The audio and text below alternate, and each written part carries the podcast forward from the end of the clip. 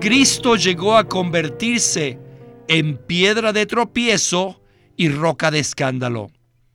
No crean que esto es así solo para los judíos.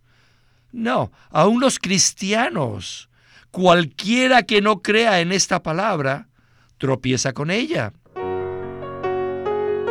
Bienvenidos al estudio Vida de la Biblia con Witness Lee.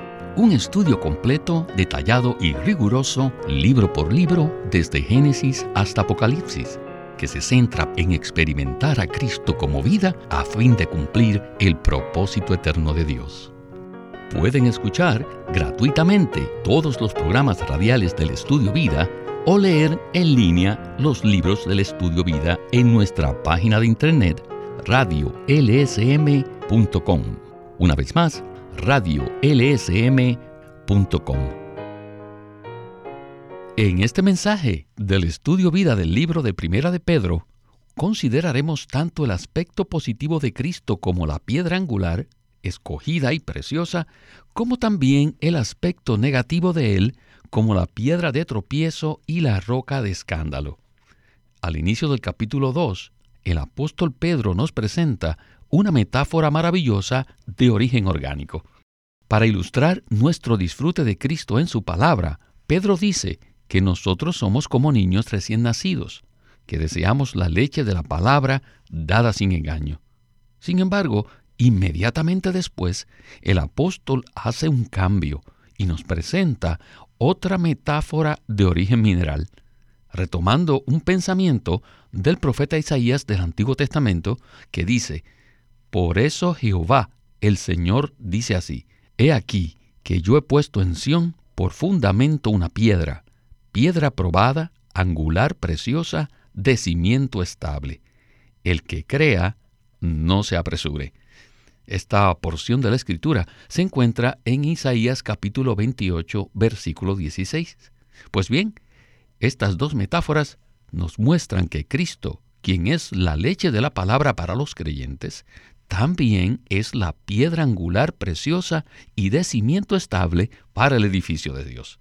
No obstante, Pedro va más allá y afirma que esta piedra preciosa escogida por Dios también puede ser piedra de tropiezo y roca de escándalo. ¿Para quién? Bueno, para aquellos que no creen. Así que este será el enfoque del mensaje que tiene por título El crecimiento en vida y sus resultados parte 3. Y nos acompaña nuevamente Alberto Santiago, a quien hemos invitado para explorar esta advertencia tan sobria. Alberto, gracias por su visita a este programa. Muchas gracias, hermano Víctor, por la invitación.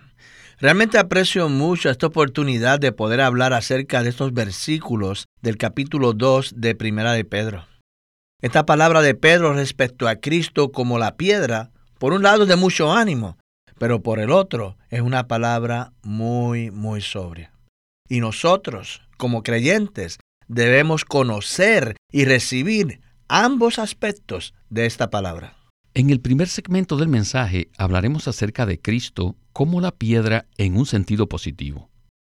Para ello, quisiera leer el versículo 4 del capítulo 2 de Primera de Pedro, que dice así: Acercándoos a él, piedra viva, desechada por los hombres, mas para Dios escogida y preciosa. Y luego, en el versículo 6, Pedro cita al profeta Isaías de la siguiente manera, por lo cual también contiene la escritura, He aquí, pongo en Sión una piedra angular, escogida, preciosa, y el que cree en él jamás será avergonzado. Bien, con estos versículos como base, estamos listos para escuchar a Witness Lee y el estudio vida de Primera de Pedro. Adelante. En el versículo 4, Pedro pasa de la leche dada sin engaño a la piedra desechada por los hombres, pero que es piedra escogida y preciosa para Dios. La piedra viva mencionada en este versículo es Cristo, quien fue rechazado por los líderes del pueblo de Dios, los fariseos. Y aunque ellos rechazaron esta piedra, para Dios es escogida y preciosa. Esta elección de Dios tiene dos aspectos. Número uno, Cristo fue escogido por Dios en la eternidad pasada. Y esta fue la elección inicial. Luego, el segundo punto es que Dios escogió a Cristo en resurrección. La resurrección es una prueba contundente de que Dios escogió a Cristo. La primera fue la elección inicial, pero esta segunda elección es una confirmación que Dios hizo. Cuando Cristo fue puesto en la cruz, Él aparentemente había sido rechazado por Dios. A los ojos de los fariseos y a la vista de todos los demás que se opusieron a Él, la crucifixión de Cristo fue una clara señal de que Dios lo había rechazado. Sin embargo, tres días después de haber sido sepultado, Cristo resucitó. Y esa resurrección llegó a convertirse en una gran sorpresa para los fariseos y los opositores. Fue una señal de que Dios le había escogido para ser la piedra de su edificio. A partir de la resurrección, a Cristo se le ha tenido en gloria y honor, no solo en gloria, sino también en honor. Es decir, a Él se le ha considerado una preciosidad que hay que considerar en honor. La frase, he aquí, pongo en Sión una piedra angular, escogida, preciosa, se refiere no solamente a la resurrección de Cristo, sino también a su ascensión. Después que Dios resucitó a Cristo, Dios le hizo subir, le hizo ascender a los cielos. Por tanto, su ascensión fue otra señal, otra confirmación de que Dios le había escogido. Inmediatamente después de su ascensión, Pedro comprendió que Cristo era el Mesías, escogido de Dios. Y no solo en este libro, sino también en el día de Pentecostés. En Hechos 4, Pedro le dijo a los judíos lo mismo, que Jesús, la piedra que ellos habían menospreciado, que habían rechazado, ahora había llegado a ser cabeza del ángulo. Por tanto, en la tierra no hay ningún otro nombre dado a los hombres en que podamos ser salvos. Alberto, es muy significativo que en los escritos de Pedro él se refiere a Cristo como la piedra. De hecho, Pedro había comprendido claramente los escritos del profeta Isaías hasta el punto de que los mencionó en su primer mensaje del Evangelio en el libro de Hechos. Entonces, ¿qué tal si usted nos dice algo más al respecto? En el capítulo 4 del libro de Hechos, Pedro le anunció a los gobernantes y ancianos del pueblo judío que aunque ellos habían menospreciado y crucificado a Jesús, Dios lo resucitó de entre los muertos. También les dijo que esta piedra que había sido despreciada por ellos, quienes eran los edificadores, había llegado a ser cabeza del ángulo. Así que en este mensaje del Evangelio, Pedro presenta a Cristo como cabeza del ángulo, es decir, como aquel que uniría a los judíos y a los gentiles para constituir un solo edificio, el cual es la casa de Dios. Esta palabra nos indica que en la resurrección de Cristo, Él fue seleccionado por Dios para llegar a ser la cabeza del ángulo del edificio de Dios. Cuando Cristo estaba en la tierra, antes de su muerte. Él había dicho a los fariseos que él era la piedra que ellos rechazarían. Esto implica entonces que Dios ya había seleccionado a Cristo como piedra, aún mucho antes de su resurrección. De hecho, Dios escogió a Cristo inicialmente como cabeza del ángulo en la eternidad pasada, mucho antes de que el universo y el hombre hubieran sido creados. Por lo tanto, la resurrección de Cristo fue una confirmación de que Él había sido elegido por Dios para ser la cabeza del ángulo. Luego, Pedro cita el versículo 16 del capítulo 28 de Isaías, que dice así, He aquí, pongo en Sión una piedra angular. Ahora, ¿Qué significa Sión? Bueno, Sión, en términos generales, se refiere a, qué? a la morada eterna de Dios. Sión fue el lugar en la tierra donde fue edificado el templo. Y además, según Apocalipsis 14, Sión también se refiere a los cielos. Por consiguiente, podemos decir que el versículo 16 del capítulo 28 de Isaías sencillamente declara que Dios ha puesto a Cristo en los cielos como una piedra, lo cual se referencia entonces a qué? A su ascensión. Así que en conclusión, estas tres porciones bíblicas nos dan una visión panorámica de Cristo como la piedra angular escogida por Dios. Y puesto que Dios lo ha escogido, nosotros también debemos hacerlo al creer en Él. Gracias Alberto por esta explicación tan completa. Windesley menciona que cuando Cristo fue crucificado, esto fue una señal para los opositores de que Dios lo había rechazado, e inclusive ese hecho vindicó su incredulidad. No obstante, cuando Jesús resucitó, fue una confirmación de que Dios sí lo había seleccionado como la piedra angular para su edificio. Sin duda, eso fue una gran sorpresa para todos los que habían rechazado al Señor.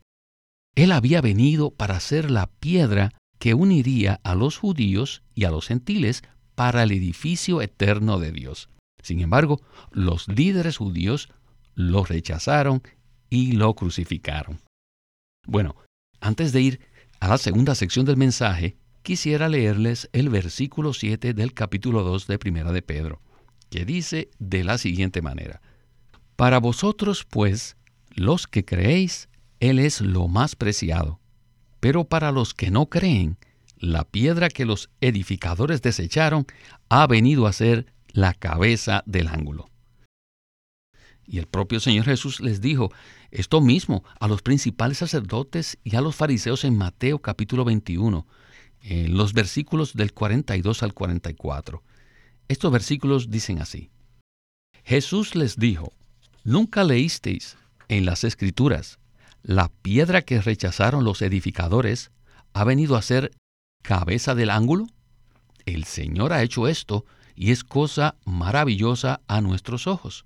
Por tanto os digo que el reino de Dios será quitado de vosotros y será dado a una nación que produzca los frutos de él. Y el que caiga sobre esta piedra se despedazará, y sobre quien ella caiga le hará polvo y como la paja le esparcirá. Maravillosos versículos que nos muestran este aspecto de este Cristo tan maravilloso. Bueno, regresemos con Winnesley y el estudio vida de Primera de Pedro. El versículo 7 dice, la piedra que los edificadores desecharon ha venido a ser la cabeza del ángulo. Y luego añade, en el versículo 8, piedra de tropiezo y roca de escándalo. Esta palabra es fácil para que nosotros la creamos, pero los judíos, ajá, ellos no podían creerla. Para ellos no era fácil creer en esta palabra. Así que los que no creen en esta palabra tropiezan con ella. Cristo llegó a convertirse en piedra de tropiezo y roca de escándalo. No crean que esto es así solo para los judíos. No, aún los cristianos, cualquiera que no crea en esta palabra, tropieza con ella. No piensen que los creyentes actualmente no pueden tropezar con la palabra. A ellos se les hace difícil creer que el Señor Jesús sea piedra de tropiezo, que el Señor Jesús sea roca de escándalo. No, ellos piensan, no, no, no, no, no pueden creer que Él sea tan rígido, tan estricto. Por un lado, Cristo es la piedra edificadora. Por otro lado, Él es la piedra de tropiezo. Cuando algunos oyen, dicen, no, no, no, no. El Señor Jesús es misericordioso. Oh, el Señor Jesús tiene un corazón muy amplio. Él jamás sería una piedra de tropiezo o una roca de escándalo. Ah, pero sean cuidadosos. Necesitamos ser muy cuidadosos al respecto. ¿Creen esta palabra o no? Si no la creemos, tropezaremos. El Señor les dijo lo mismo a los principales sacerdotes y a los fariseos en Mateo. Y allí además agregó que el Señor Jesús no solo es la piedra de edificación y la piedra de tropiezo, ajá, sino también la piedra que desmenuza, que tritura, que tritura todas las cosas duras. Él las hará polvo. Esto se menciona en Daniel 2, 34 y 35, donde se nos revela que cuando el Señor Jesús regrese por segunda vez, Él hará polvo a todas las naciones que se le oponen. Alberto, sin duda, este aspecto de Cristo, como la piedra que desmenuza y aplasta, es una imagen temible de Él. Nosotros hemos escuchado muchas veces que Cristo es el amoroso Cordero de Dios, pero hoy estamos viendo un aspecto completamente diferente de Él, ¿verdad? Así es, hermano Víctor. Ciertamente es maravilloso conocer a Cristo como la piedra angular, la cual es una palabra muy positiva para nosotros los que creemos. Pero para aquellos que no creen en el Señor Jesús, esta palabra no es tan placentera para sus oídos. Nosotros debemos aceptar y creer todas las palabras que se relacionan con Cristo. Cuando el Señor Jesús vino por primera vez, los judíos lo rechazaron porque eran tercos en su incredulidad y para ellos el Señor llegó a ser una piedra de tropiezo. El Señor les dijo en Mateo 21 que el que cayere sobre esta piedra se despedazaría, y sobre quien ella cayere le haría polvo y como paja le esparciría. Y esto fue exactamente lo que le sucedió a los líderes incrédulos eh, de la religión judía en aquel entonces. No obstante, nosotros, como creyentes del Señor, también debemos ser cuidadosos de no caer en incredulidad por rechazar cierta palabra respecto a Cristo que no sea placentera según nuestro punto de vista. Aunque haya cierta palabra que no nos guste recibir, aún así debemos hacerlo, porque es para nuestro beneficio y para nuestra edificación. Muy cierto, Alberto. Este es un punto muy importante. Recuerdo una historia acerca de un personaje de los Estados Unidos de Norteamérica que se había hecho famoso porque tenía una Biblia llena de agujeros puesto que recortaba con una tijera los versículos con los que no estaba de acuerdo. En cierta manera, todos nosotros somos iguales a ese personaje famoso, aunque no recortemos los versículos con una tijera. Todos tenemos un cierto concepto acerca de lo que Cristo es, y cuando leemos ciertos versículos que no se acomodan a nuestro propio concepto, tenemos la tendencia a hacerlos a un lado. ¿No es así, Alberto?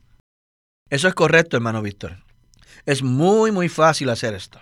Podemos creer que el Señor Jesús es muy amoroso y tierno, pero que Él jamás sería estricto o serio. Sin embargo, la Biblia nos dice que si no creemos en la palabra acerca de Cristo, Él será para nosotros como una piedra de tropiezo. Esto es una palabra muy sobria, pero tenemos que recibirla. Igualmente, debemos hacer lo mismo en cuanto a Cristo como la piedra que desmenuza. Sin duda, esta es otra palabra muy fuerte. Es cierto que en su segunda venida el Señor vendrá a tomar su novia de manera amorosa, pero también es cierto que Él aplastará las naciones que se encuentren en rebelión contra Él y las hará polvo. Esta palabra se encuentra en el libro de Daniel, en el capítulo 2 y los versículos del 29 al 35, los cuales nos hablan acerca de la gran imagen que representa a todos los reinos de la tierra en la historia de la humanidad. En esta porción de la escritura, el rey Nabucodonosor estaba viendo en sueños esta gran imagen y de pronto él vio que una piedra no cortada con mano vino e hirió a la imagen en sus pies de hierro y barro y todo fue desmenuzado. Esta profecía de Daniel se refiere a la segunda venida del Señor.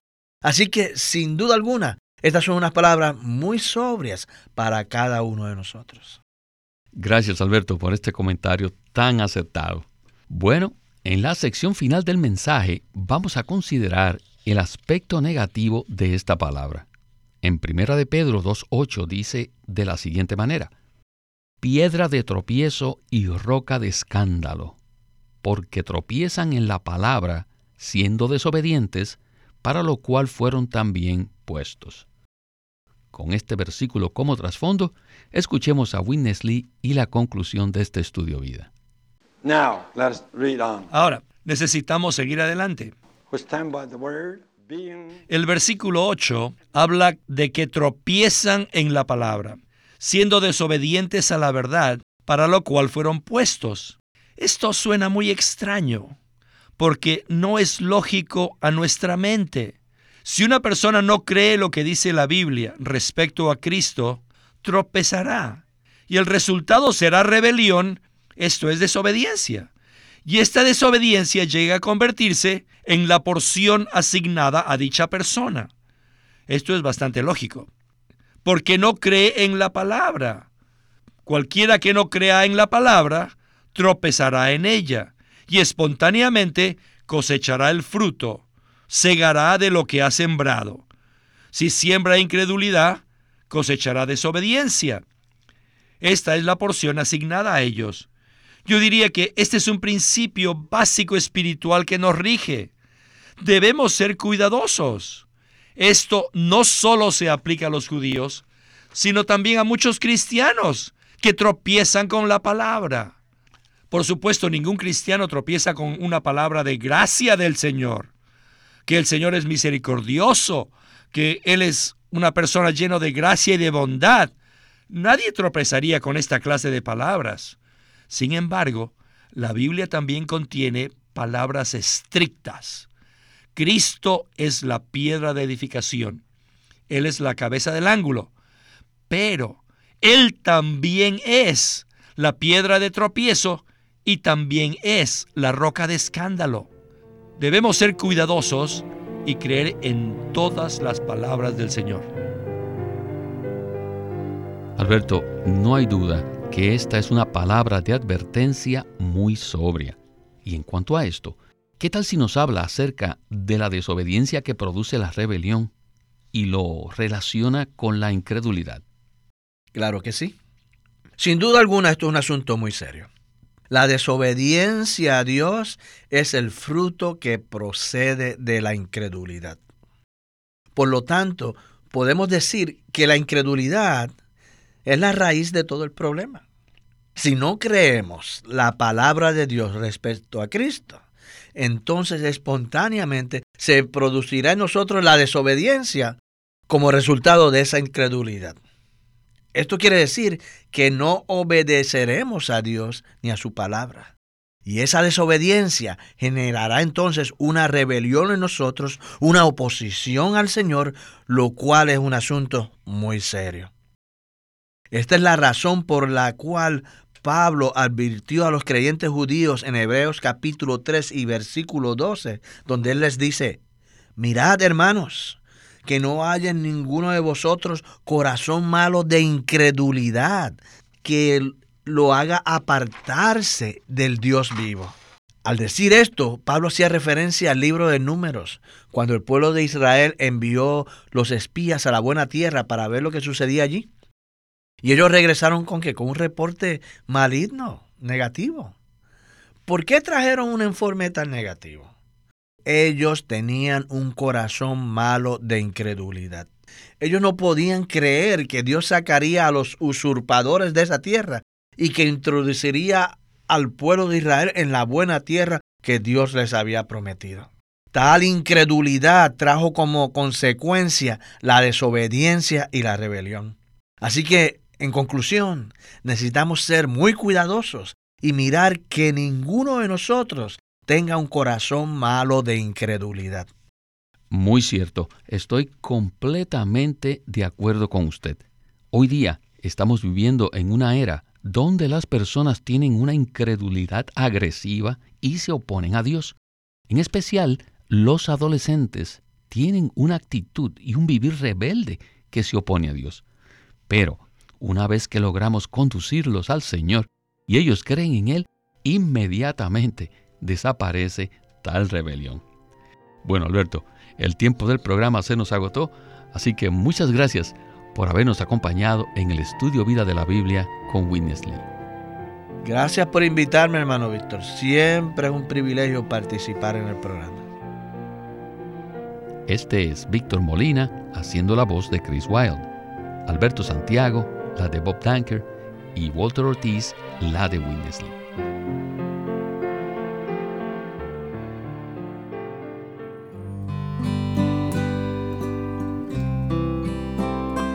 Los Hechos, la Fe y nuestra experiencia. Un nuevo libro de Watchman Nee publicado por Living Stream Ministry. Este es el primer nuevo libro que se publica de Watchman Nee en los últimos 25 años y consiste de una serie de charlas que él dio acerca de estos tres puntos, los hechos, la fe y nuestra experiencia. Los hechos se refieren a todo lo que Dios ha hecho a favor del hombre. Todo lo que ya ha sido realizado son ahora los hechos que existen. Y lo podemos comparar con el dinero en una cuenta del banco. Y la fe es lo que utilizamos para apropiarnos de estos hechos. Por fe aceptamos y reconocemos los hechos como tales. La fe es como gastar el dinero que está en el banco. Y nuestra experiencia es tomar nuestra parte, o sea, disfrutar lo que Dios ha hecho, lo que Dios logró por medio de la fe. Un hermoso tomo de casi 200 páginas sobre estos tres puntos. Los hechos, la fe y nuestra experiencia, un nuevo libro de Watchman Nee. Pídalo en su librería cristiana o puede llamarnos directamente al 1-800-810-1149 para obtenerlo los hechos, la fe y nuestra experiencia por Watchman Nee. Watchman Nee llegó a ser cristiano en la China continental en 1920, a los 17 años de edad, y ese mismo año comenzó a producir sus primeros escritos. En casi 30 años de ministerio se demostró claramente que él era un don especial que el Señor dio a su cuerpo con el fin de adelantar su obra en esta era. Queremos animarlos a que visiten nuestra página de internet libroslsm.com. Allí encontrarán los libros impresos del Ministerio de Watchman Nee y Witness Lee, la Santa Biblia versión recobro con sus notas explicativas y también encontrarán folletos, himnos y libros en formato electrónico. Por favor, visiten nuestra página de internet libroslsm.com o llámenos a nuestro teléfono gratuito 1-800-810-1149. 1-800-810-1149. Además, si desean, pueden comunicarse con nosotros enviándonos un correo electrónico a estudiovida.lsm.org. Una vez más, estudiovida.lsm.org.